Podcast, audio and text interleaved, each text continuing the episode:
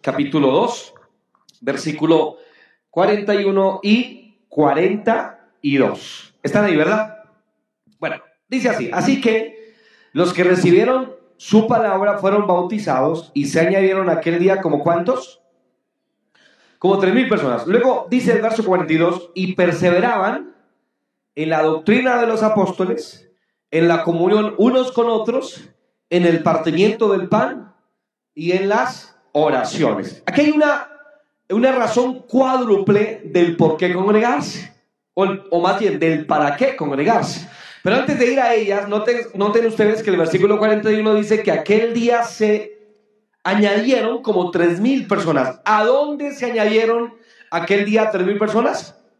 A la iglesia, ¿verdad? Recibieron la palabra y fueron añadidas a través del bautismo a la iglesia. Ahora que luego está hablando de la iglesia, ¿no? Es obvio, el versículo 41 así lo menciona. Dicho eso, el versículo 42 nos dice para qué se reunía estas tres mil personas que habían recibido la palabra.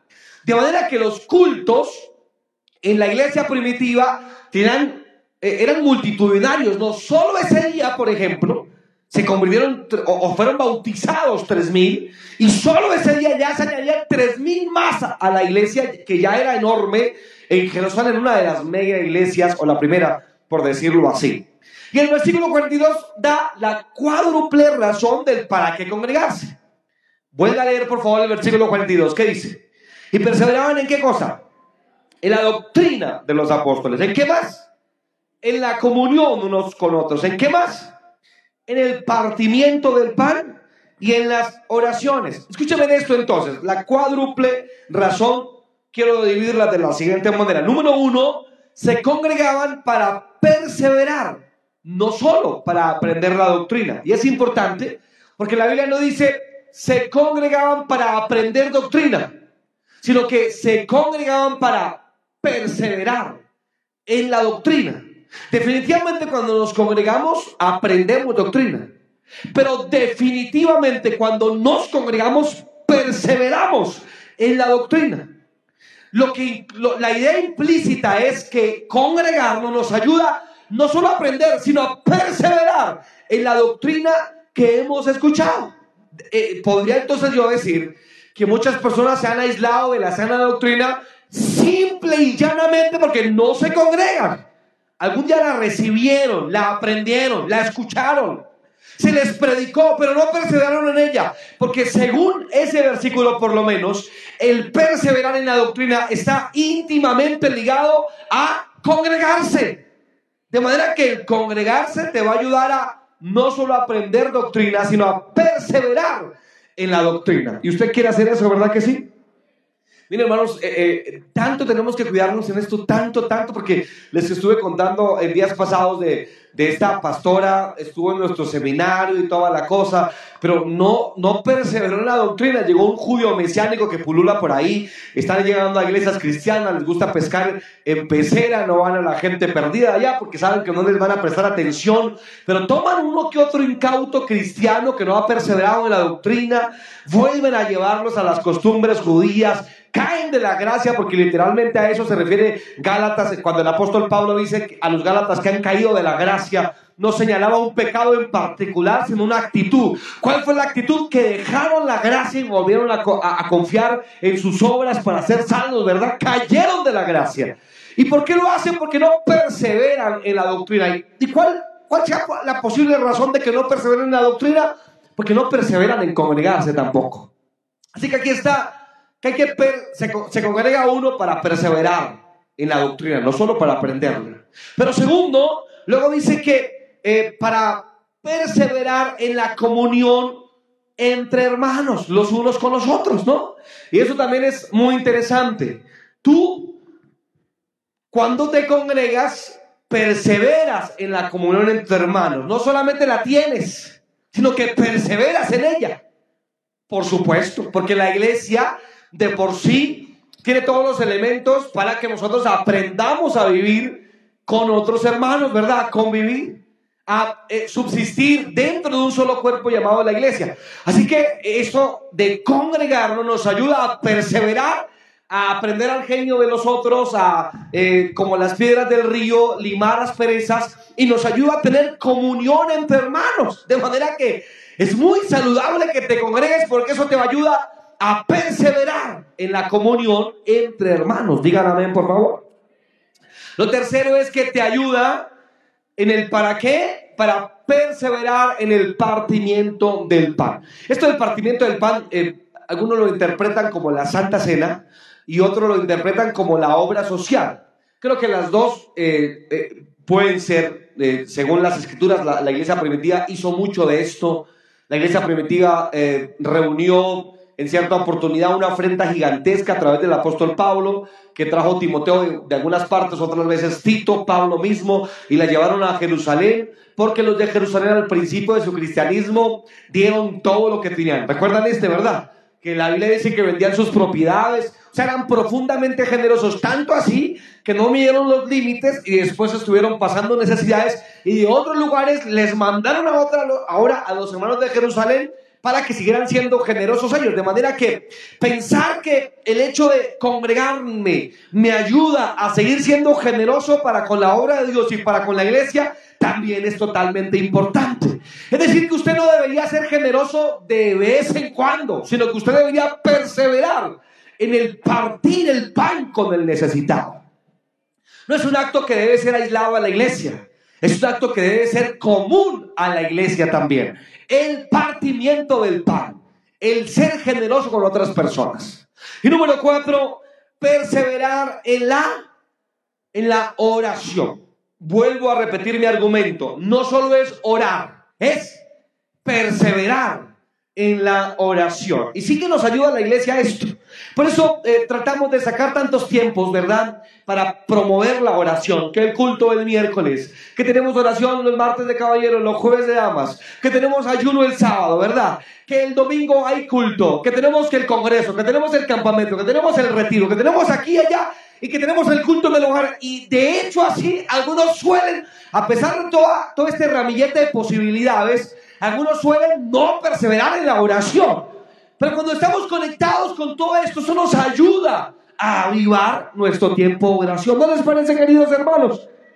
Sí que es triste realmente que algunos no perseveren en la oración.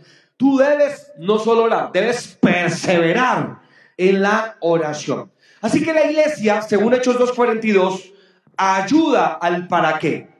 Doctrina, comunión, partir el pan y oración. Recuerden ustedes siempre que es diferente aprender, tener, participar a perseverar. Y lo que Dios quiere es que perseveremos. Y su idea fue fabulosa. La iglesia local nos ayuda a perseverar. Díganme amén, por favor. Amén. Y la tercera y última pregunta que me he hecho, primera, ¿por qué congregarse? Segundo, ¿para qué congregarse? La tercera es, ¿cuándo debo congregarme? Bueno, también puedo, habría muchas respuestas. Por ejemplo, en Hechos de los Apóstoles, especialmente, esto nos da mucha información de la regularidad con que la gente se reunía. Y era muy regularmente que la gente se reunía. Se reunía en las casas, se reunía con los apóstoles. Parece que casi que diario se reunían. Hasta nos da, nos da indicios el Nuevo Testamento y especialmente el libro de los Hechos de los Apóstoles, la forma en que eh, eh, la Santa Cena, era también muy común y se reunían en las casas también y en el templo y por doquier. Era una, un asunto muy avivado, ¿no? El que tenía la iglesia primitiva. Todo el tiempo se estaban reuniendo, ¿no? Todo el tiempo, todo el tiempo. Se reunían aquí y allá, todo el tiempo. Y en la plaza, y en el templo, y tienen oraciones a esta hora. Y la iglesia la encontramos reunida allí, y orando allí, y predicando allí, y por las casas, y en todas partes la iglesia se reunía.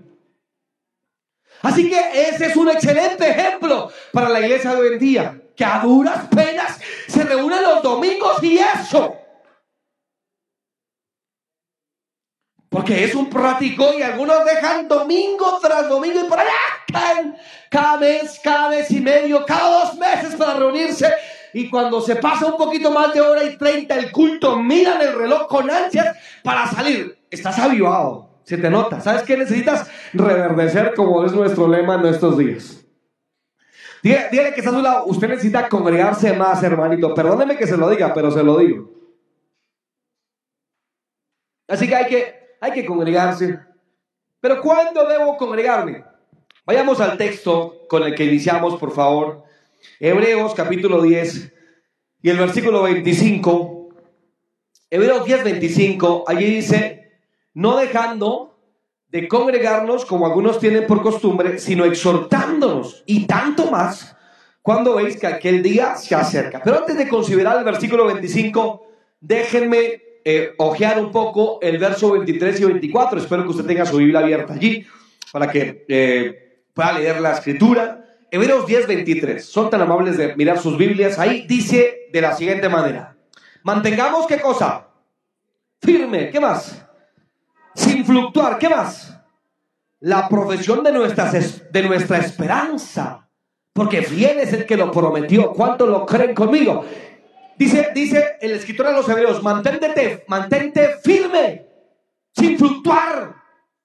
Ahí, firme, porque fiel fue el que nos prometió. Y vale la pena por aquel que prometió estar firmes en el nombre del Señor. Ahora, el versículo 24 dice, y considerándonos unos a otros para estimularnos al amor y a las buenas obras.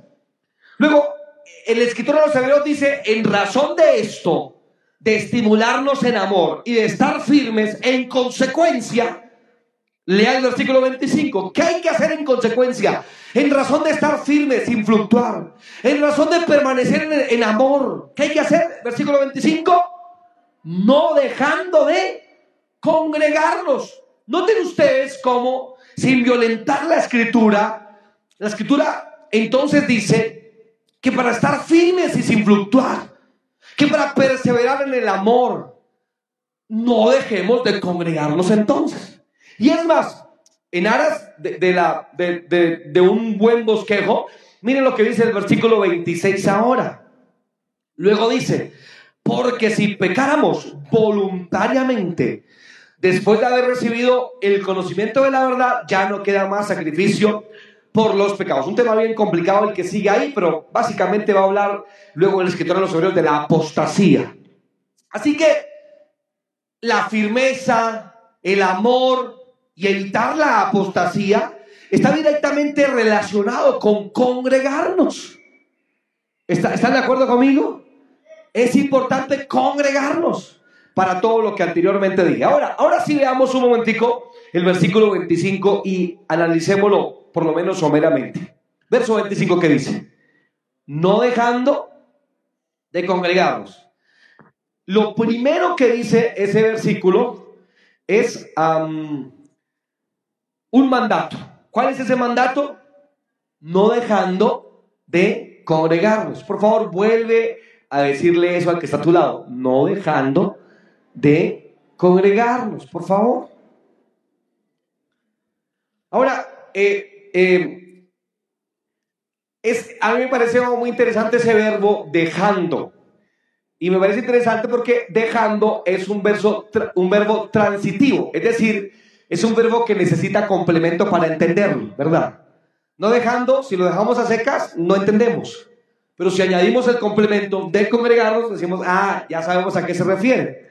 Pero este verbo también es un, un gerundio. Y un gerundio no tiene nada que ver con mi tierra boyacense bella. ¿Verdad? No es quizá un, un verbo geros. Sino esto de gerundio tiene, tiene que ver con que no es finito. Es decir, eh, está en un presente continuo, no es finito. Es decir, que el, el, escritor de los Hebreos está diciendo que hay personas que nunca terminan esta labor, ¿no? Siempre están intentando congregarse, pero nunca lo hacen. Nunca concluyen esa tarea. De vez en cuando lo hacen. Sí, lo hizo y parece que se sienten bien, ¿no? Ya fui al culto mensual, listo, acabé. No, nunca terminan esa labor, nunca se establecen, nunca están totalmente firmes, siempre están ahí como a, a la vera del camino, no se afianzaron, no echaron raíces, siempre están inconclusos. Y diga amén o diga, ay Dios mío. Eh, me gusta la forma en que el apóstol lo emplea. Y la, versión latinoamericana dice eh, no abandonen las asambleas. La traducción, la palabra dice, no dejemos de reunirnos. Pero como usted lo entienda, lo que, lo que, la invitación que más bien tiene el color a mandato es, no te dejes de reunir. Y si llueve, ¿cambia algo el mandamiento? ¿Hay la excepción de la lluvia o del frío? El postdata, pie de página del escritor a los hebreos dijo, a menos que esté lloviendo, porque sí, pobrecito, te mojas. O la distancia, incluye la distancia. No sea que todos estos elementos que nosotros colocamos, ay hermano, perdóneme, es que el trabajo. Ay, hermano, perdóneme, es que la lluvia. Ay, hermano, perdóneme, es que eh, la distancia. Ay, hermano, perdóneme, pero, pero, el pero, esos peros no están contemplados eh, en lo que el escritor de los hebreos dice, sino que es simplemente llano, simple. No te dejes de congregar por Dios santo. Amén. Digan amén, por favor. Así que hay, hay, un mandato. No, no, no te dejes de congregar. Se lo decimos a los que nos ven por redes sociales. No te dejes de congregar. No permitas que, no, que te lo impida trivialidades de la vida. Llegó la visita. Tengo otras. Eh, perdóneme, perdóneme, pero déjenme decirlo. ¿Me, ¿Me, lo permiten, por favor? Justo tengo trasteo el domingo. ¿Por qué? Pero dígame, ¿por qué tiene que ser el trasteo a las nueve y media de la mañana? ¿Por qué no lo pone a las once y media? ¡Por Dios santo! ¿Por qué? Y podíamos hablar de la importancia del domingo, que es Día del Señor, ¿no? Que, que, está bien datado en el Nuevo Testamento. El Día del Señor, ¿por qué es el Día del Señor? Pues Cristo resucitó un domingo. ¿Por qué? Porque los discípulos se reunían un domingo. ¿Por qué? Pues porque eh, parece ser que practicaban la cena del Señor un domingo. Hay demasiadas razones de la importancia del domingo. Tan así que la Biblia le llama el día del Señor.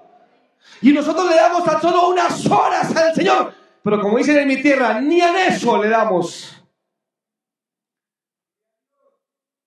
Es que el domingo 9 y 30 de la mañana debo lavar la ropa de la semana.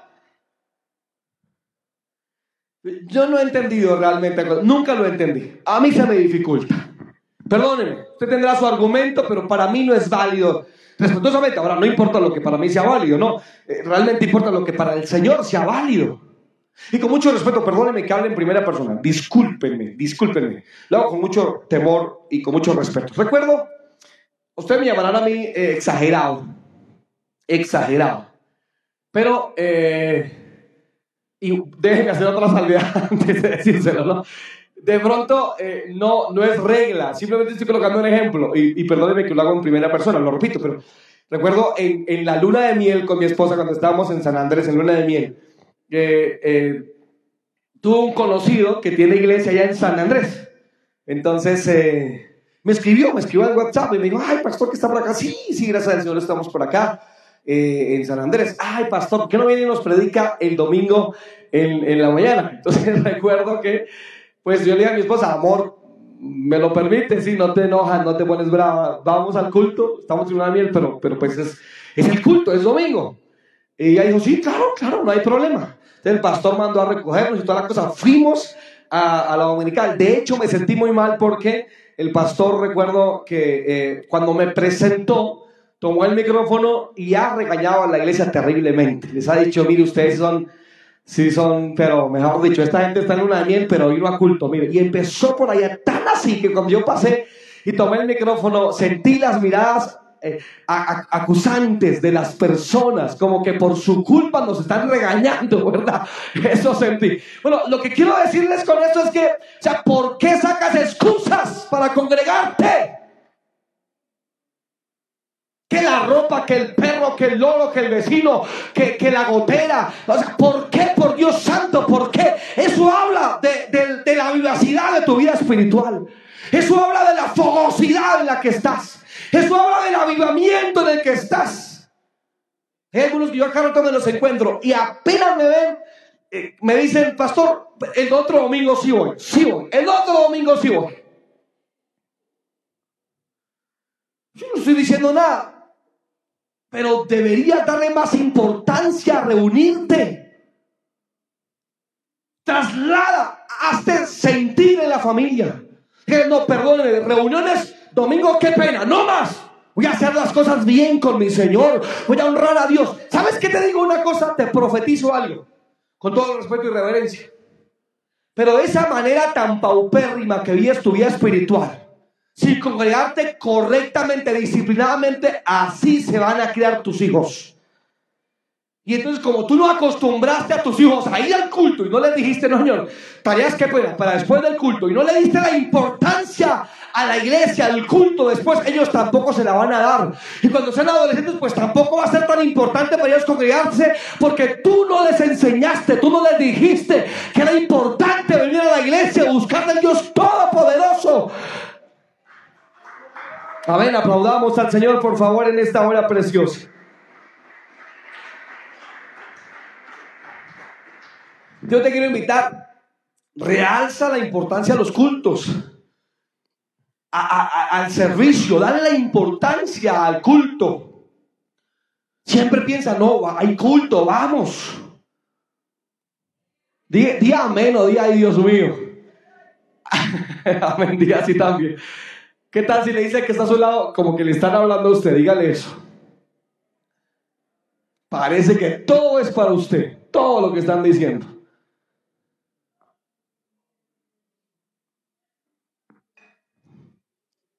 Ahora las actividades también, o sea, no, perdóneme, perdóneme. Como le dije al muchísimo, no lo digo por ustedes, pero a ustedes se lo digo.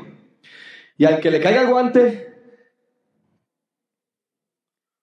Pero yo a veces hago cuentas, ¿no? Eh, yo siempre pregunto, cuando no estoy en la iglesia, llamo al que estuvo, al que estuvo encargado, ¿cómo les fue?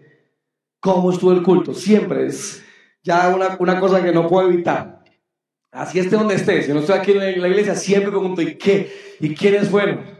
Siempre. De pronto yo no los llamo y les digo que porque no va al culto. No, no quiero ser tóxico tampoco, pastor tóxico, ¿verdad? Eso es fastidioso. Pero de vez en cuando sí llamo, ¿eh? hace tiempo que no lo veo, ¿cierto?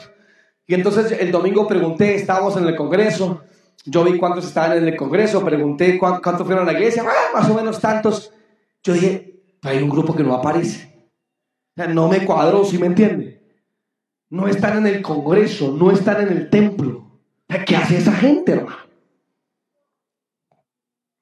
¿Cierto? Se lo cuento para que usted comparta mi preocupación. ¿Cuántos de ustedes comparten mi preocupación? No. Y fue, pero fue el miércoles, no, tampoco ha venido. Mira, ¿ya ha ido al ayuno? No. Le pregunto a veces a la hermana, Pati, oye, Pati, no, sí, no, ese nunca ha venido por acá. ¿qué está haciendo? ¿cómo hacen, hermano? ¿Cómo hacen, por Dios santo? Ah, pero después, pastor, venga, ore por mi hijo. Óreme, mi hijo está tan rebelde. Es que tú eres rebelde. O sea, no te congregas, no buscas de Dios con juicio. Y ni hablar de tu economía, por Dios santo. Porque ahí sí no me meto, porque ahí sí, algunos dicen, me voy, me voy, ahora sí está como tarde. Pero por Dios, deja de sacar excusas al Dios del cielo. Y te doy un consejo, mira, te, lo doy de, a título personal. No hagas más el domingo. Si tienes la posibilidad, no lo hagas. No metas trabajos para el domingo. O por lo menos no por la mañana. No lo hagas. No hagas oficio el domingo por la mañana. Deja de hacer eso. Y ten cuidado porque Dios te puede dar un coscorrón. Dígame si no, los que ya llevamos tiempo en este santo camino, ¿verdad? Ponen de excusa tanto algo que pues Dios dice, pues quitémoselo entonces. Y que el trabajo y el trabajo y el trabajo. Ah, pues es mucho problema el trabajo, pues quitémosle el trabajo.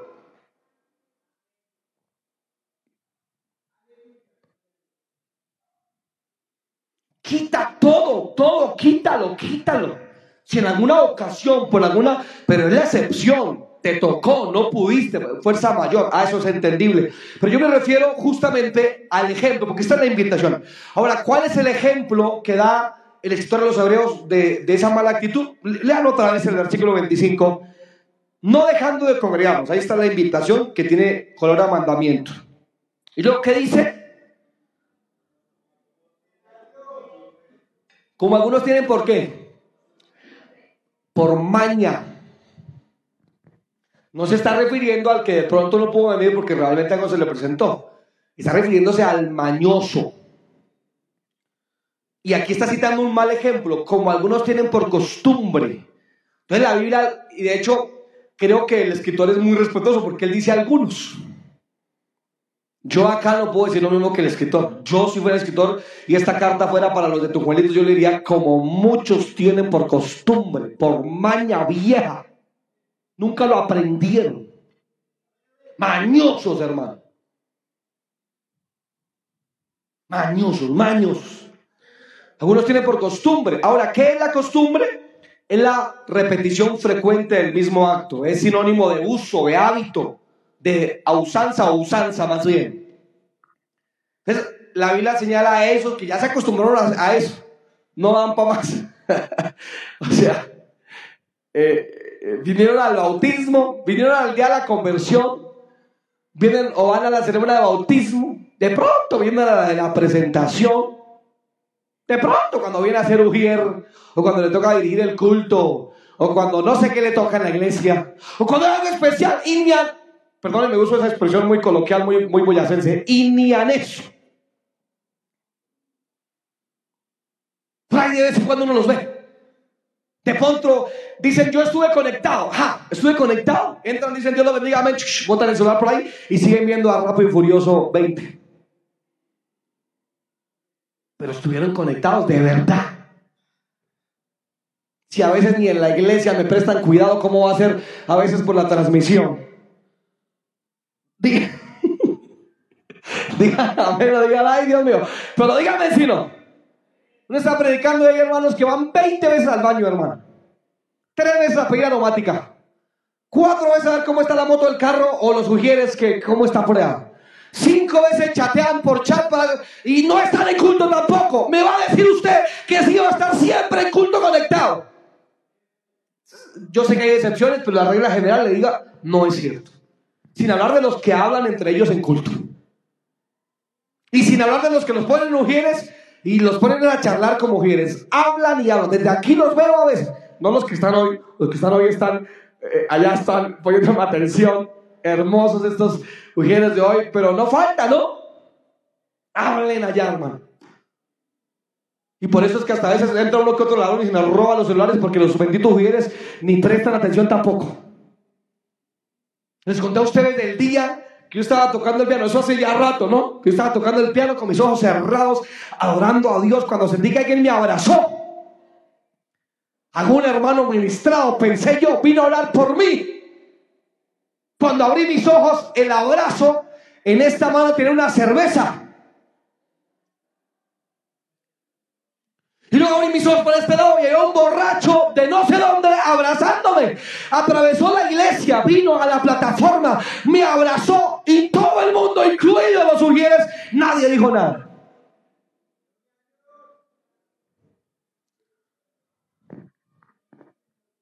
Y no traen los niños a escuela dominical, no lo hacen. Tienen plata para todo, pero dígale, vamos a un retiro, vamos a una actividad. Siempre una bendita excusa por Dios Santísimo, hermano.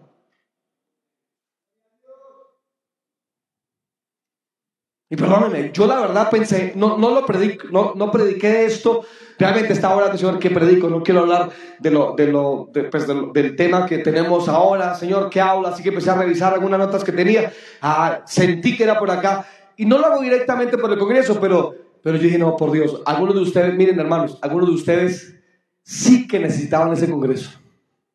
Y les digo una cosa, mire, un pastor me dijo, me dijo, uno de los que vino más lejos, bueno, les voy a decir, de Barranquilla, 25 horas este hermano viajando desde Barranquilla. 25 horas. En un bus. Digo, ya no sabía cómo sentarme, pastor. No, no, ya no. Todas las poses que pude hacer en ese bendito uh, silla las hice. Pero después del congreso del pastor de Barranquilla, que de pronto después mira esto, me ha dicho, pastor, uno de mis mejores congresos, este congreso me marcó, me bendijo. Y estoy totalmente seguro que el que se quedó dormidote en la casa necesitaba mucho más de reverdecer en la presencia de Dios, de ser bendecido, de renovarse, que aquellos que avivadamente se buscan de Dios. Pero después si tienen problemas en la casa, en el hogar, en la economía, tienen la vida vuelta a una miseria, dice mi mamá a veces. Pero no buscan, no se ayudan, por Dios santo. Y puede uno predicarles y decirles y preparar estudios e invitar predicadores. Los chicos de la alabanza preparan. En la iglesia ayunamos. Dios mío, toca a esta gente, pero usted sigue frío como una paleta. Por Dios santo, imagínese si Cristo viniera esta tarde en la frialdad y en la, y en la, y en la mediocridad de la vida espiritual de algunos evangélicos de hoy en día. Y si nos preguntamos, tampoco escuchan predicaciones en la casa. Son los que escuchan Radio Recuerdo Me Gusta Más. Son los que se, escucha, se escuchan el CD de Cepeda de para adentro y de para afuera. Y algunos ya cristianizaron a Cepeda. Andrés Cepeda. No, es que es evangélico. No es evangélico. Ni cree en Dios, le digo. Pero algunos no se saben cuán grande es él. Pero pregúntele las de Cepeda. Se las saben para arriba y para abajo, queridos. Perdónenme. Pero en mis tiempos no era así.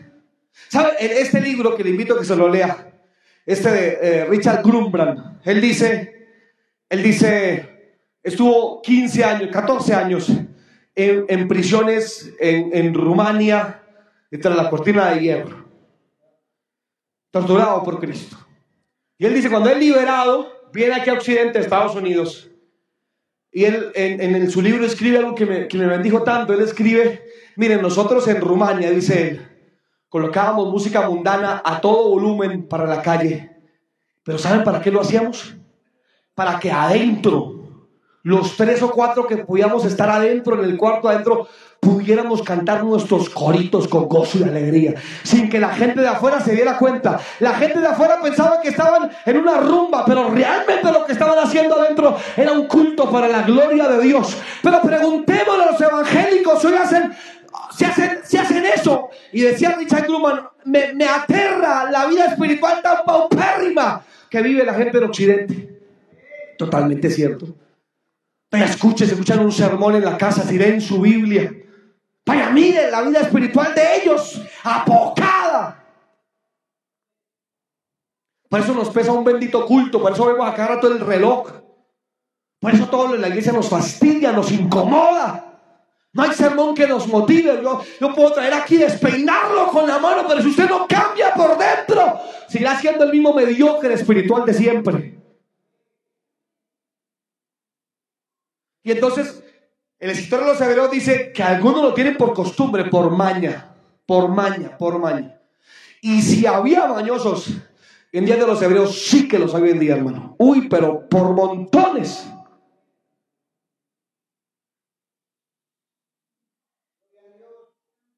Hace años invité al pastor John, ya estoy terminando, John Narváez.